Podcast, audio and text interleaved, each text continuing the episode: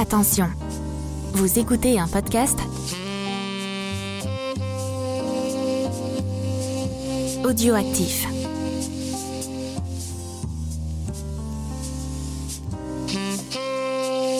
Il est 3h30 du matin. Je rentre chez moi après une longue nuit à filer un sénateur véreux. Sa femme est persuadée qu'il la trompe avec sa secrétaire et m'a demandé de le prouver pour qu'elle puisse le ponctionner d'une bonne partie de sa fortune lors du divorce. Ce que j'ai découvert est bien pire que cela et m'a fait passer le goût de voter pour au moins une décennie. Ça fait bien 15 ans déjà que je ne vote plus de toute façon. J'accroche mon chapeau au porte-manteau et je me sers un verre de scotch, histoire de me détendre. Je sais comment ma nuit va se terminer. Dans mon vieux fauteuil, à enfiler les verres et les cigarettes pour marcher. Dans le but illusoire d'oublier ce que j'ai vu ce soir-là, mais aussi tous les autres soirs où j'écume le trottoir à espionner la misère humaine pour quelques billets. C'est à ce moment-là que je remarque la fumée de cigarette qui s'échappe de la bouche de la plus belle femme que j'ai jamais rencontrée. Je ne le sais pas encore, mais c'est elle qui va provoquer ma chute et mon incarcération pour les 20 ans à venir. Est-ce que je regrette les choix que j'ai faits ce soir-là? Absolument. Si c'était à refaire, est-ce que je le referais? Absolument. Vous écoutez One Shot First, le podcast qui tire ses recommandations de comics en premier.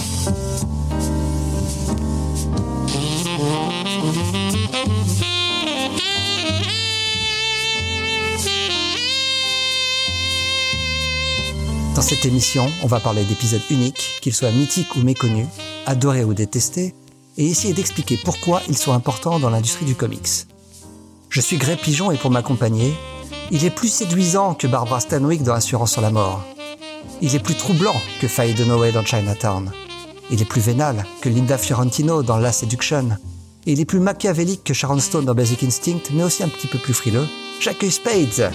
Salut Spades. Salut, je ne suis pas mauvais, j'ai juste été dessiné par Rob Liefeld. c'est vrai, c'est une bonne, bonne réplique. Comment va? Enfin écoute, ça va bien. Hein un peu fatigué, mais bon, c'est normal, c'est la rentrée. Voilà, et puis une émission sur le noir euh, en bon état, c'est pas normal. ouais, c'est ça, on va parler comics, donc euh, soit dans le genre policier, noir, hardboil, en tout cas, c'est des, des, des comics qui mettent en scène des flics, des criminels ou des victimes, en fonction du point de vue. On va voir cela à travers notre sélection. Je rappelle les règles, un décès à Marvel, un titre, un dé chacun. On attaque, et bah c'est toi qui choisis, vas-y. Bah on va attaquer euh, par euh, la découverte qu'on a fait tous les deux hein, pour cet épisode. Donc on va partir sur décès. Et pourtant ça n'aurait pas dû être une découverte non. quand on voit le, le, duo de le duo de créateurs. Voilà, du, euh, du tout. Et en fait, bah on vous l'a dit dans la précédente émission, l'un des duos rois du du noir en comics ces dernières années, c'est Ed Brubaker et Sean Phillips. Et donc on a choisi un titre de Ed Brubaker et Sean Phillips et un titre qui est sorti en mai 2001 et qu'on ne connaissait absolument pas. On a, on a choisi donc Batman Gotham Noir. Donc qu'est-ce que ça raconte Donc Gotham Noir, c'est un Elseworld, donc il y a un monde alternatif où le commissaire Gordon n'est pas commissaire, il est juste détective privé. Il a été viré après n'avoir pas réussi à empêcher le meurtre d'un juge et avoir mené une enquête difficile. Il a perdu sa femme, il a perdu sa fille, il ne lui reste plus que l'alcool et le fond des bouteilles. Ah ça, il, il maîtrise pas mal. Hein. Arrive un jour une de ses anciennes maîtresses, une certaine Selina Kyle, qui lui propose un boulot alors c'est Nekal qui est en couple avec un certain Bruce. Ouais. Et qui est propriétaire d'un d'un bar qui s'appelle le Kitty Cat. Ouais. Sur on n'avait pas compris qui c'était. Voilà, tout à fait. et qui arrive en mode femme fatale avec la robe de Jessica Rabbit. C'est ça. et euh, donc euh, elle arrive, elle lui propose un job, être le garde du corps d'une gamine qui semble un peu plus importante que ce qu'elle est réellement. Ouais. C'est lors d'une soirée un peu mondaine voilà. d'ailleurs. Hein. Mais l'alcool n'aidant pas, la fille sera retrouvée morte et l'accusé portera le nom de Jim Gordon. Et euh, en fait, ouais, c'est c'est vraiment un récit euh, noir à 100%. Ah ouais, là on est à fond dedans. Hein. C'est pas toujours le cas dans la sélection qu'on a ce soir, mais alors celui-là c'est le plus noir des noirs. Ouais, et en fait, ouais, ils étaient faits pour bosser ensemble. On se rend compte il y a déjà 20 ans, quoi. Donc, euh, ouais. il y avait des Gotham Central qui nous l'avaient plus ou moins prouvé déjà, hein, mais. Bah c'est à peu près la même époque. Ouais, ouais hein. c'est à l'époque d'ailleurs. Mais là, c'est on a un récit noir ultra classique limite trop. Ouais, ouais, un peu prévisible en fait. Ouais. Euh, et ça manque un peu de surprise. Bien exécuté, c'est pas encore au niveau de ce qui sont aujourd'hui ni Brubaker ni Phillips. Brubaker aujourd'hui écrit beaucoup mieux et Phillips a un trait qui est beaucoup plus maîtrisé. Et surtout là, il est en fait colorisé par le, bah, le roi des coloristes, hein, Dave Stewart. Et je pense que le mélange Dave Stewart et Shane Phillips c'est pas forcément euh, judicieux. C'est très bien fait des deux côtés, mais ça, il y a un truc qui matche pas. C'est un peu trop brillant. Il y a une petite ambiance, moi ça m'a fait penser un peu au Catwoman de Darwin Cook. Barbara Baker avec Darwin Cook, ouais, et euh, où justement Darwin Cook se fait la main au fur et à mesure des épisodes. Et euh, j'ai l'impression de retrouver le, les, les, premiers épisodes de Darwin Cook avec euh, avec Phillips. Il y a, il y a et sur la couleur aussi. Hein. Par contre, son Batman, parce que oui, Batman apparaît euh, dans le comics, son Batman est spectaculaire. J'ai adoré comment Ouais. il, il le dessine ici, quoi.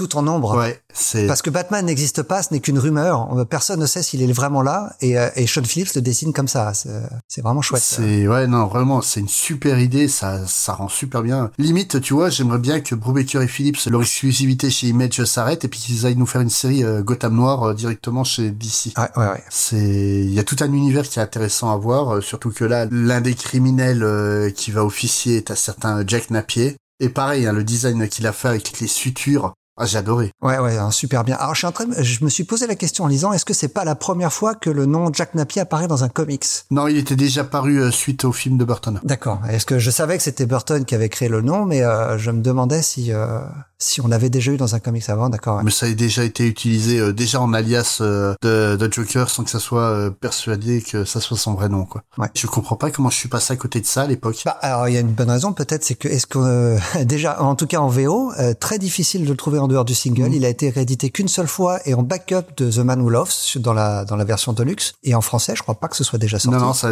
ça a jamais été publié mais Incroyable. même euh, même cette période là c'est là que je commence à acheter euh, des des singles.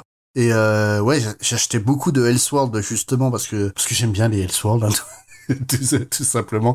Et, euh, et ouais, je- euh, vu mon goût pour le noir, je comprends pas comment j'ai réussi à passer à côté de ça quoi. Ce que tu as oublié de préciser, c'est que c'est un long épisode. Hein, c'est l'équivalent d'un triple épisode. Il fait plus de 60 pages. Bah, en fait, le fascicule original a été publié dans la dans les éditions Prestige. Ça, les, les fascicules avec euh, les couvertures euh, cartonnées rigides. Ouais, ouais. Et euh, ouais, non, non, c'était, c'est pour ma part vraiment adoré quoi celui-là. Ouais, ouais, non, une bonne surprise. De toute façon, ce soir, on va pas se le, se le cacher, on a quasiment que des bonnes Ouais, lectures. celui que t'as choisi est loin d'être dégueulasse aussi. Hein. Alors, ça aurait pu être Ed Brubaker et Sean Phillips parce qu'ils ont officié sur Ouais. Cette série. C'est euh, c'est Gotham Central, l'épisode numéro 32, mais celui-ci n'est pas signé donc du, du fameux duo, mais il est signé Greg Roca et Steve Lieber, un autre duo qui est habitué à travailler ensemble parce qu'avant cet épisode-là, ils avaient déjà travaillé ensemble sur la série White Out. Mm. Série euh, publiée, si je me trompe pas, chez Oni Press. Ouais. Et cet épisode donc date de juin 2005. Alors j'ai choisi cet épisode-là spécifiquement parce que c'est un des rares épisodes vraiment euh, one shot de, de la série Gotham Central qui a énormément de d'arcs courts mais, mais très peu d'épisodes uniques. Mm. Alors celui-ci s'appelle Nature et il est raconté du point de vue d'un flic corrompu de la ville de Gotham. Il s'appelle Monroe. Mm. Alors Monroe c'est un vrai enfoiré.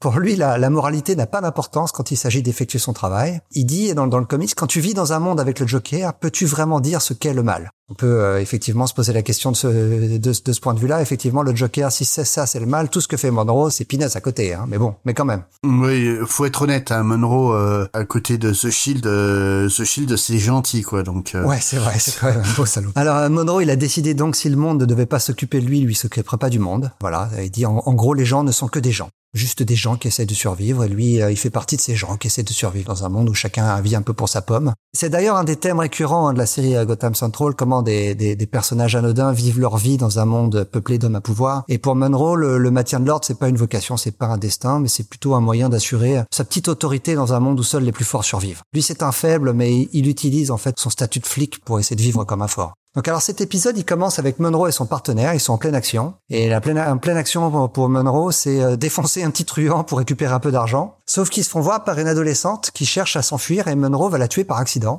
On pourrait dire euh, l'épisode va s'arrêter là, Monroe va finir en prison, mais non, il va pas être inquiété plus que ça pour cette mort, il va même pouvoir continuer à vaquer ses petites affaires bien tranquillement. Et c'est là que Roca va s'en donner à cœur joie pour dénoncer le, fameux Blue Lives Matter.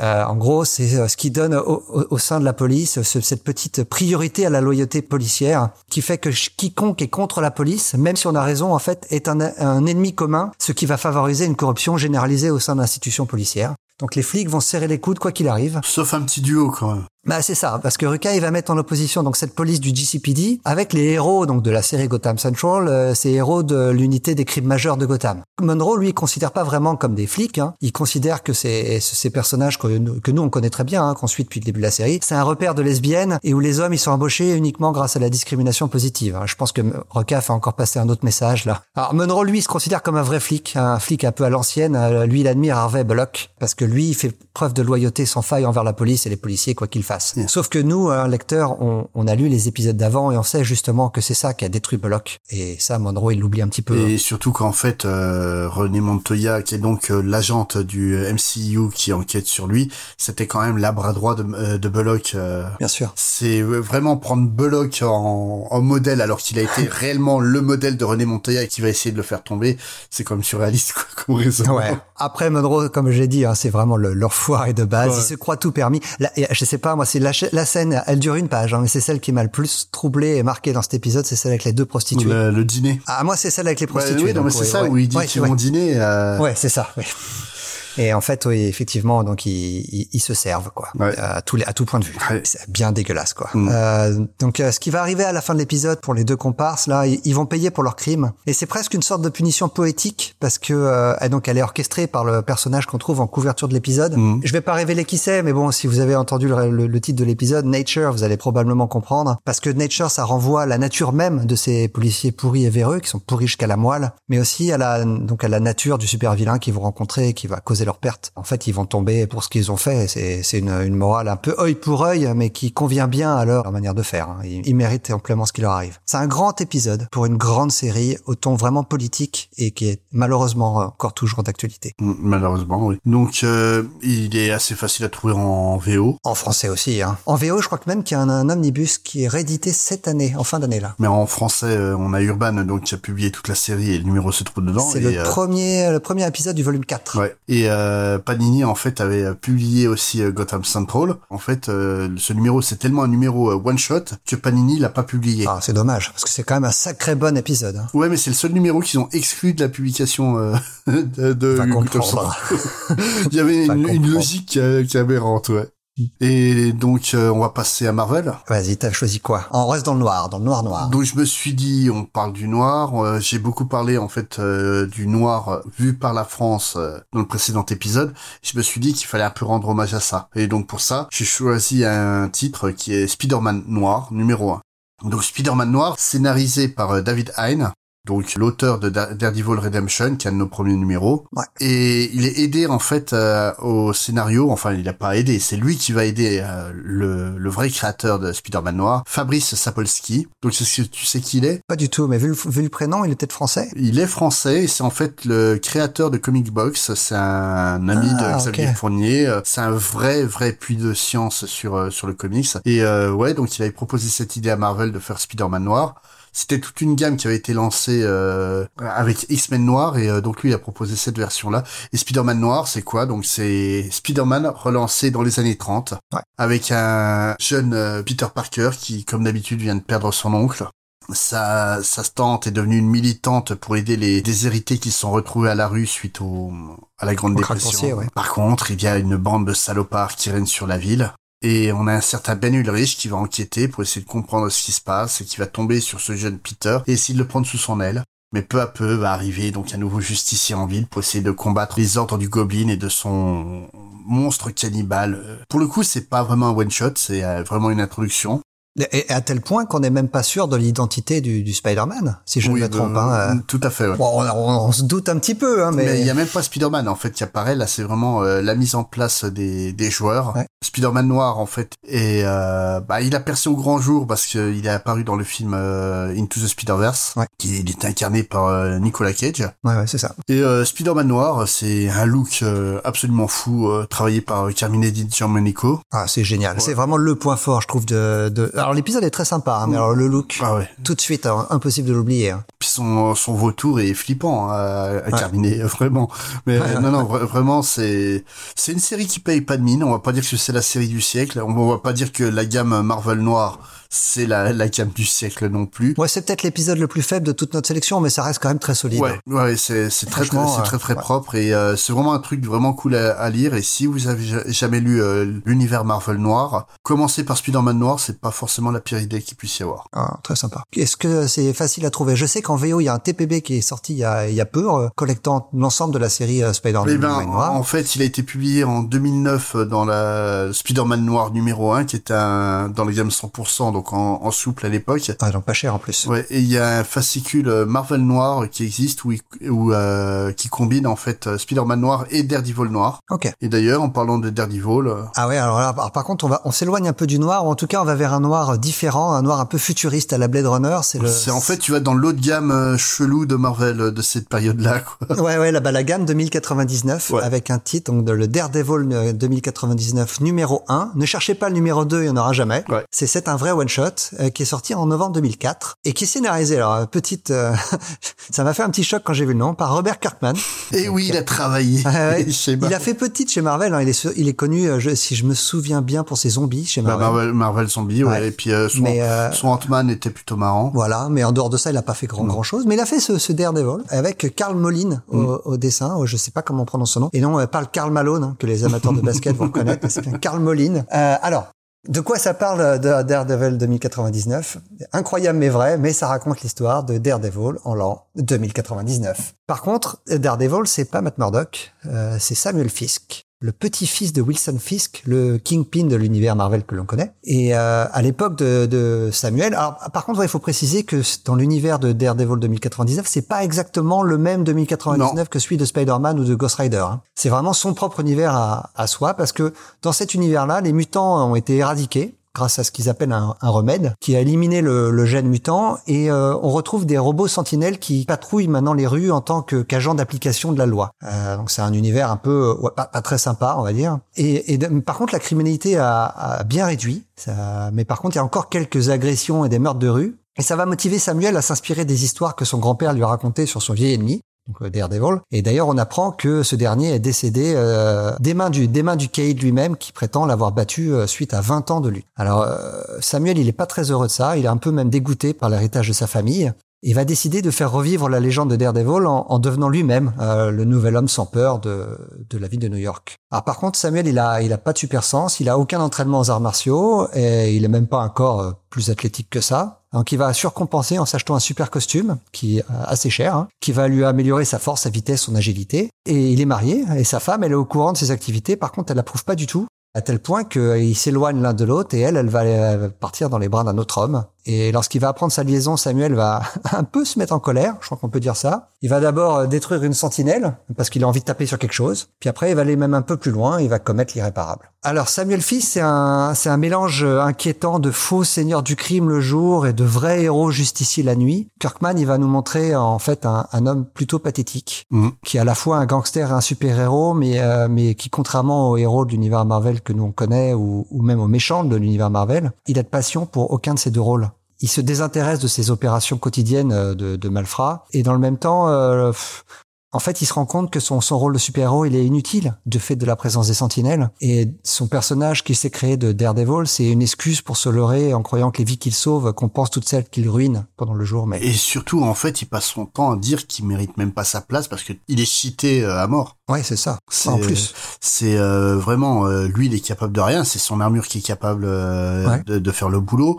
Limite, il serait pas dedans. euh, Limite, elle, elle travaillerait mieux. Le, le mo- moment où il essaie d'utiliser le bâton, c'est un désastre. Tu pourrais faire le, le parallèle avec un personnage comme Iron Man, sauf que Iron Man, euh, Tony Stark, il a, il- on en pense qu'on en veut, mais il a des valeurs Mm. morales. Lui, il en a, il en a pas. Non. Lui, il veut se faire du bien. Lui, il veut, il veut essayer de racheter sa famille, mais en même temps, il continue à perpétuer le L'héritage, ouais. c'est ça. Donc, euh, vraiment, Kirkman, il est, euh, il est, il est, il a un regard très désabusé sur son personnage. Il est, euh, il est, il est pathétique. Hmm, C'est vraiment euh, scénaristiquement, j'ai trouvé ça très intéressant. Ouais, Graphiquement, ouais. Graphiquement, c'est moyen. c'est le plus mau- mauvais titre de la sélection pour moi, euh, sans être euh, non plus euh, affligeant, quoi. Mais euh, ouais, c'est- c'était la période où Marvel essayait d'avoir une petite touche manga. Euh, Ouais, ouais, c'est pas c'est c'est pas hein. top. hein, ouais. Par, par contre, moi, moi, vraiment, je suis très épaté par le fait que euh, ce qu'arrive à faire Kirkman, qui en, en 20 pages nous présente euh, donc un, tout un univers, tout Mhm. un nouveau personnage, euh, sa, sa vie, sa, j'allais dire sa mort, non, il meurt pas, mais sa fin, quoi, sa chute, en 20 pages. C'est, c'est très fort. Ah ben, Vraiment un super one Ce, mec-là, il ira loin dans le comics, je pense. Ouais. Alors je sais pas si ça a été, si c'est sorti en VF euh, ce non, c'est pas sorti en, en VF. J'ai j'ai cherché, pas trouvé de, de traces. En VO non plus, je crois Mm. pas que c'est déjà été collecté, pas à ma connaissance en tout cas. Mais l'univers 2099, hein, ça mérite euh, d'être découvert quand même. Il y a des trucs très sympas à lire dedans. Ravage, euh, la série de Stanley. oui, là, je vous en, je vous du mal euh, en vous conseillant ça. Donc, euh, on va avancer sur l'indé. Allez, c'est parti, dernier, euh, nos deux derniers titres. Mm, Donc, euh, en fait, j'ai choisi pour l'indé un épisode de Sandman, mais pas le Sandman auquel vous pensez, le vrai Sandman.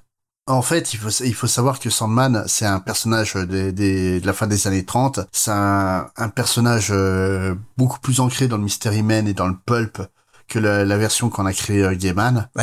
Ouais. Gaiman reprend en fait le personnage qui existait déjà. Bah non, en fait, euh, il voulait, Mais, mais, il, le- il le reprend à sa sauce. Ouais, mais, ouais. mais, mais- et puis même euh, même euh, vraiment il en fait quelque chose euh, de totalement différent à tel point qu'en fait il va y avoir une rencontre entre les deux Sandman à, l'époque Hmm. parce que donc la série dont je parle c'est Sandman Mystery Theater le numéro 1 donc euh, scénarisé par Matt Wagner et puis dessiné euh, par euh, Guy Davis ce Sandman là a été publié euh, quasiment en fait peu de temps après le Sandman de Gaiman DC a profité de la réussite du Sandman de Gaiman pour ressortir le personnage original de la naphtaline. Et Matt Wagner, en fait, va en faire un vrai personnage pulp. Et là, ce premier épisode, en fait, c'est, il va mettre en place tous les éléments de toutes les intrigues qu'il va créer réellement. C'est une découverte, en fait, de tout le Gotham new-yorkais euh, des, des années 30. On découvre, en fait, un personnage appelé Di- Diane, qui est une jeune et jolie euh, new-yorkaise euh, de la de la haute qui va se s'enjailler dans les clubs de Harlem et on va découvrir qu'autour d'elle il se passe des choses euh, pas très belles. Ouais. Mais apparaît un mystérieux euh, héritier d'une d'une fortune, un certain Wesley Dodds, un mec calme, pondéré. Et en fait, un mec qui- qu'elle a pas l'habitude de, de voir en règle générale, tous les mecs sont à ses genoux euh, habituellement, et là c'est pas le cas. C'est assez étonnant d'ailleurs ce personnage parce qu'on voit tout de suite qu'il y a une attirance entre les Ouais. deux, euh, qu'elle est attirée par son intellect, pa- parce que physiquement, en tout cas, Guy Davis le dessine pas comme un bellâtre. Hein. Mais ouais, non, non, c'est vraiment euh, limite, il est un peu rondouillard. Ouais, ouais. euh, c'est vraiment, euh, en fait, Wesley Dodds, c'est un, un, un type qui est dépassé par les événements, qui est harcelé par des rêves prophétiques. Et qui donc euh, armé du, du masque à gaz de, de son père lors de la, de la Première Guerre mondiale et de, de ses talents de chimiste qui l'ont permis de créer un gaz ent- endormissant, il va jouer au marchand de sable et endormir les, les criminels pour pouvoir faire régner la justice sur New York. C'est vraiment une, excellente série de bout en bout, hein, euh, Mystery Theater. euh, Ah, je, alors, je l'ai jamais lu, c'est la première fois que je lisais un épisode de cette série. Euh, j'ai été embarqué directement par, par l'atmosphère en fait de la série. On est, on est plongé directement dans les années 30. euh. Ah ben limite quand tu arrives dans le club à Harlem que tu vois le, le trompettiste, t'as les notes de Louis Armstrong qui t'arrivent dans les oreilles, c'est Ouais. fabuleux quoi. Et, et- c'est- et c'est c'est pas étonnant en fait parce que Matt Wagner, je l'ai déjà en- entendu en interview expliquer pour que pour lui, pour qu'un comics fonctionne, il faut que le héros euh, qu'il dépeint soit dans l'époque dans laquelle il a été créé. Mm. Donc pour lui, Sandman, qui a été créé dans les années 30, et ben il doit écrire une histoire qui se situe dans les années 30. Et s'il doit écrire Superman, il écrira une, une histoire de Superman qui se passera dans les années 40. Mm. C'est euh, pour lui, il y a que comme ça que ça fonctionne. Euh, et on, on peut le comprendre. Hein, Superman, par exemple, c'est un, un exemple qu'il donne. euh, il vit à une époque où il n'y a pas de réseaux sociaux, on n'est pas pris en photo à tout bout de champ, donc c'est possible de se déguiser en changeant, en enlevant ses lunettes et, et en changeant de coupe de cheveux. Oui, Ce serait plus possible aujourd'hui. oui, tout à fait. Mais euh, puis Matt Wa- Wagner est vraiment un excellent scénariste. C'est- un de ces centaines de, de scénaristes qui sont extrêmement doués, mais qui sont un peu ignorés du grand public. Pourtant, il a œuvré un Matt Wagner. Il Ah continue oui. d'ailleurs Oui, toujours à écrire puis, sa série Grendel. euh, Ouais, Gr- Grendel, euh, qui est vraiment très bien aussi. Ouais. Euh, C'est c'est vraiment un auteur que j'affectionne particulièrement. Et puis euh, ouais, euh, Sandman Mystery Theater, moi qui est qui est vraiment un amoureux de noir, ah, c'est parfait quoi. Alors, je, je supplie d'ici de nous sortir Sandman Mystery Theater dans une version complète parce qu'ils ont sorti deux TPB et la série s'est pas vendue suffisamment. Ils ont arrêté. Donc, euh, pour Ben- l'instant, on n'a pas la fin à collecter. Moi, ce que j'espère, c'est qu'avec la sortie de la série télé euh, Sandman euh, de Neil Gaiman, un petit génie euh, chez HBO Max va avoir l'idée de faire le Sandman Mystery Theater euh, en série sur HBO Max, qui va pousser DC à ressortir. Mais non, non, c'est vraiment une super série. C'est si Est-ce que c'est Guy Davis qui fait les dessins tout du long? Non, non, non. En fait, euh, il fait de mémoire les deux premiers arcs. Ok. Et il a, un, il a un trait très très particulier. Ouais, hein. mais en fait, euh, le trait va être conservé tout du long. Ouais. Les covers euh, à moitié photo, à moitié dessiné, bah, qui rappellent aussi euh, Sandman euh, de Neil. Gaiman, euh, les couvertures de, de McKean, euh, ont toutes vraiment gardent toutes ce style particulier. En fait, tu vois, c'est ça, ça fait partie de ces séries. J'aimerais les l'avoir en single. Ouais. C'est j'aurais euh, une centaine d'euros à dépenser. euh, Je, je me je me prendrais les singles parce que Ouais, parce qu'il y a une, il y a une, une tripotée d'épisodes. hein, 70 bien, hein. épisodes, Ah ouais. plus un annuel. Non, non, ce qui nous ferait euh, deux bons omnibus, hein, tranquillement. Mais, Ouais, euh, c'est ça, ouais. mais euh, d'a- d'a- d'avoir ces covers là vraiment que je trouve euh, su- superbes c'est vraiment la série à lire euh, le whisky à la main le un vinyle de jazz euh, sur la platine puis tranquille se poser quoi et vraiment c'est des, des intrigues qui vont très loin dans le dans, comment dire dans le moralement euh, Ouais, dans le glauque. ouais notamment en fait euh, je sais pas si tu as lu le reste de, de, de l'arc euh, Non, j'ai lu que le premier épisode, mais je vais, ce week-end, en tout cas, je vais consacrer à la lecture de Sandman Mystery. Je ne te déflore pas le, le reste de, de l'arc, mais il y a un moment où tu vas faire oula, ah ouais quand même. c'est c'est c'est particulier. Ah déjà quand on retrouve le, un, un certain cadavre dans le le moment où on découvre le cadavre d'une Ouais. d'une jeune euh, New-Yorkaise, euh, c'est quand même impressionnant déjà. Non non, c'est vraiment une, une excellente série que je vous conseille fortement. Et elle a été publiée en français. Les quatre premiers arcs ont été publiés chez le TMRR en 97. Donc Urban, hein, si vous avez rien à faire hein, et vous voulez au moins une vente, euh, allez-y. et toi, t'as choisi un titre culte. euh, Un Aussi titre de Vertigo, culte, mais, peut-être le moins polar de toute la sélection, en tout cas. Euh, alors c'est un épisode vraiment particulier. Il s'appelle Hellblazer Shoot, donc évidemment ça, ça va, on va retrouver John Constantine. Et il est sorti en 2010. Alors je vais revenir sur la date parce que ça a son importance. Donc il est, il est signé Warren Ellis Mhm. et au dessin c'est Phil Jiménez avec Andy Lanning à l'ancrage, hein, quand même, sacré Dream Team. Ouais. Et alors, ça raconte l'histoire du- d'une enquêtrice du gouvernement qui s'appelle Penny Carnes, euh, qui examine les re- des, des enregistrements de fusillade, euh, et notamment des enregistrements de fusillade au sein d'une école. Et elle essaye de, de les relier à des événements similaires, donc des massacres d'enfants par d'autres enfants. Et c'est c'est surtout qu'en fait, on est dans une période où énormément d'événements du style sont en train de se, de se dérouler. Un peu comme on a connu euh, il y a malheureusement deux ans. Ah ouais, mais j'y arrive, j'y arrive. Euh, Donc, euh, alors, je, je reprends l'histoire. Donc, elle se rend compte qu'un homme est, est présent euh, lors de, de quatre de ces fusillades. Un anglais. Et voilà. Et, et un de ses amis au FBI va découvrir que ce mystérieux homme blond qui porte un trench coat, nous on l'a reconnu tout de suite. hein, c'est un certain John Constantine. Et, lorsqu'une autre fusillade va se produire, elle va voir en fait John John Constantine en direct à la télévision. Donc une nuit, elle va retourner à son bureau parce qu'elle est obsédée par son travail et son enquête. Et, elle va trouver euh, Constantine qui l'attend à son bureau. Et va lui expliquer que un de ses amis a divorcé et sa femme a emmené leur fils en Louisiane où il a été tué dans une fusillade dans son école. Et John va en- en- enquêter de son côté. euh, pour essayer de trouver une explication. Et il va la trouver. hein. À sa grande surprise, c'est pas les jeux vidéo euh, violents ou les colorants artificiels qu'on trouve dans la, dans la bouffe hein, qui ont entraîné ces massacres, mais c'est juste un désespoir dans la vie de ses enfants. Mm. Ils savent qu'ils n'ont rien à quoi s'accrocher dans leur vie. Et d'ailleurs, euh, Constantine va, va encourager l'enquêtrice à, à examiner de plus près une des bandes de surveillance. Et on va, on va voir sur les lèvres hein, ce qu'une des victimes dit juste avant de mourir. Il dit à- à- au garçon qui va le tuer, il lui dit « shoot, tire ». Et l'épisode se termine comme ça. Alors, Shoot, il est sorti en 2010, je l'ai dit, euh, mais sauf qu'il devait sortir euh, dix ans plus tôt. Mm. En 99, ça devait être le 141e épisode de la série Le Blazer. Et, et j'ai retrouvé euh, une interview de Warren Ellis qui parle de cet épisode. Mettez-vous dans la tête que c'est Warren Ellis qui parle.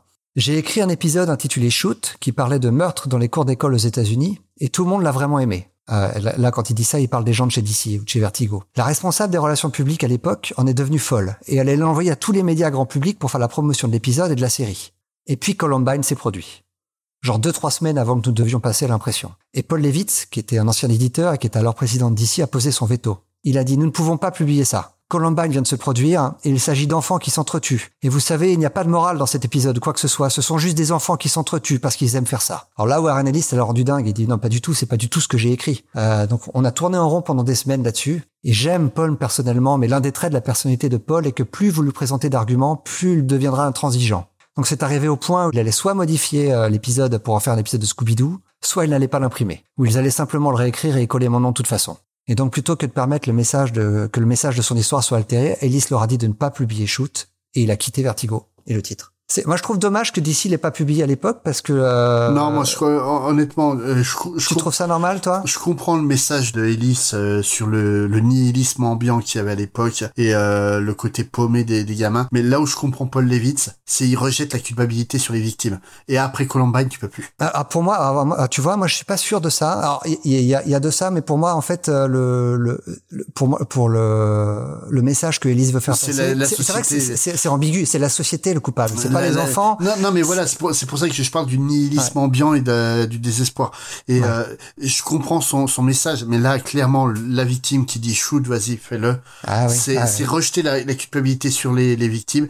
Et euh, Columbine, ça a été une, ça a été un choc à l'époque. C'est toujours une cicatrice ouverte aujourd'hui parce que malheureusement, euh, ça, ça a ouvert la porte à beaucoup d'autres affaires du même style que les, la plupart des, des tueurs de ces de ces actes-là sont des gamins qui étaient complètement paumés, qui étaient pas bien dans leur tête. Il aurait peut-être fallu d'une main tendue pour les sauver, notamment là, euh, il y a deux ans, un jeune s'est introduit dans son lycée avec un, un fusil à pompe et euh, donc le coach, euh, l'assistant du coach, quand il s'est rendu compte de ça, il l'a isolé, il a, il a discuté avec lui, il a empêché un drame malheureusement. Et, et, et, voilà, tu peux pas que tu rejettes sur la société, oui, mais le, le shoot final, il rejette la, la culpabilité sur sur les victimes. Et je me mets à la place de Lévite, c'est oui, c'est inacceptable. C'est euh, c'est un, un, vrai euh, c'est une vraie une vraie question morale sur laquelle on peut se pencher en effet. Euh, après, il faut connaître l'œuvre de, de, Warren Ellis aussi. Alors c'est vrai qu'on prend cet épisode seul, mais Warren Ellis c'est quelqu'un anti-NRA, anti-armes, et je mmh. pense que c'est ce qu'il veut aussi dénoncer dans cet épisode. Oui, non, mais mais je suis, je suis sur sur ces points-là, je suis totalement d'accord avec lui. Hein. Si si on laissait pas des gamins se balader avec des flingues, il y aurait déjà moins de morts. Ouais. C'est c'est une certitude. Mais euh, mais je, suis totalement d'accord avec lui là-dessus. Mais le, ouais, c'est la conclusion. En il, fait, il finit presque sur un bon mot, un bon mot entre guillemets. Hein, tu comprends bien ce que je veux mhm. dire, mais euh, sur un sur un sur un, un statut un peu choc, ouais. euh, qui dilue un peu son message. Je, suis d'accord. Mais je trouve ça quand même dommage qu'ils aient pas. Je pense que la discussion que que Levitz et, et, et les, les, éditeurs de DC ont eu avec Elite ont lui porté sur cette fin-là. Hein, et, et Ellis a pas voulu transiger, il a voulu la garder jusqu'au Ah bah oui non, il a il a beau, beau dire de Levitz, hein, c'est quand même une tête de cochon aussi, Ouais, bien hein. sûr. Euh, mais à la rigueur, tu vois, plus que lire l'épisode. Ah, il a une intégrité, hein. Euh, écoutez, vous voulez, vous aimez pas ce que j'écris, je m'en vais. Hmm. Non, mais ce que, ce que je veux dire, c'est que plus que le, que lire l'épisode, au final, moi, ce que j'ai envie aujourd'hui, c'est d'avoir le compte rendu des réunions, parce que ça doit être passionnant. Le, le débat qu'il a dû y avoir a dû être passionnant et passionné, parce que, ouais, euh, Columbine, donc pour pour ceux qui l'ignorent, hein, c'est quand même deux, deux tarés euh, fans fans de, de métal, de science-fiction et de Matrix qui sont arrivés dans leur bahut armés euh, pour euh, comme une petite armée et qui ont, tué euh, une dizaine de leurs camarades. C'est blessé beaucoup d'autres. Ça, ça, a été un choc à l'époque pour l'Amérique, ça l'est encore aujourd'hui. Hein. Le film Bowling for Columbine est encore. Ah, Bowling for Columbine, c'est le, documentaire de, comment il s'appelle Moore. ouais. ouais. Par contre, moi je conseillerais plutôt le film Elephant de, de, Gus Van Qui. Bah, disons que sur l'histoire, sur, cette histoire-là, ce qui est intéressant avec Elephant, c'est de voir donc la reconstitution des dernières heures. Ouais. Et, on, et on, suit, on suit divers protagonistes à, à, travers leurs yeux, donc on suit des victimes et on suit aussi les deux tueurs. Ouais. Et c'est pour moi euh, ouvertement le meilleur film de Gus Van Sant. Hein. C'est c'est un film euh, qui m'a mis mal à l'aise, mais parce que c'était justifié d'être mal à l'aise. Je pense que si t'aimes t'aimes ce film, t'as un problème. Quoi. mais mais euh, en fait, l'avantage de Bowling for Columbine, c'est de faire intervenir des des gens pour t'expliquer la situation et notamment en fait euh, l'un des euh, très Parker, l'un des co-créateurs de South Park, mm. qui était donc euh, étudiant en Columbine quelques années avant. Et lui, il explique en fait, il était plutôt dans le camp des, des exclus, des, des marginaux et compagnie. Et il, explique en fait que tout le système scolaire américain est là pour te broyer, te mettre plus bas que réellement. Et euh, il pardonne pas ce qui s'est passé parce que même lui il le dit. Hein, il est il est aussi euh, totalement anti NRA euh, et euh, il, il pardonne pas les crimes passés, mais il comprend en fait euh, ce qui s'est passé dans la tête des, des gens. Et j'ai trouvé ça vachement intéressant. Quoi. Bon, sur ces bonnes paroles pleines de joie et de d'allégresse, on va se quitter en musique avec un petit titre assez noir, français. Ouais. Euh, parce qu'il y a un, un groupe. Alors, évidemment, retrouvez-nous euh, sur les réseaux sociaux, enfin surtout sur Twitter, sur notre site aussi. Vous pouvez laisser des commentaires. Euh, Mm. Chaque commentaire est toujours le bienvenu. On aime Voilà. bien ça. Et euh, donc, on va se quitter avec le morceau euh, de Blues Trottoir, euh, dont j'ai oublié le titre. Évidemment, je ne l'ai plus les Un jour de pluie. Ah, voilà, un jour de, un jour de Et de brouillard. Ah bah ambiance c'est très film noir. Ah, pour le coup, effectivement. Allez, au revoir. À bientôt, salut. Un soir de pluie quelques taxis passant me voir, une insomnie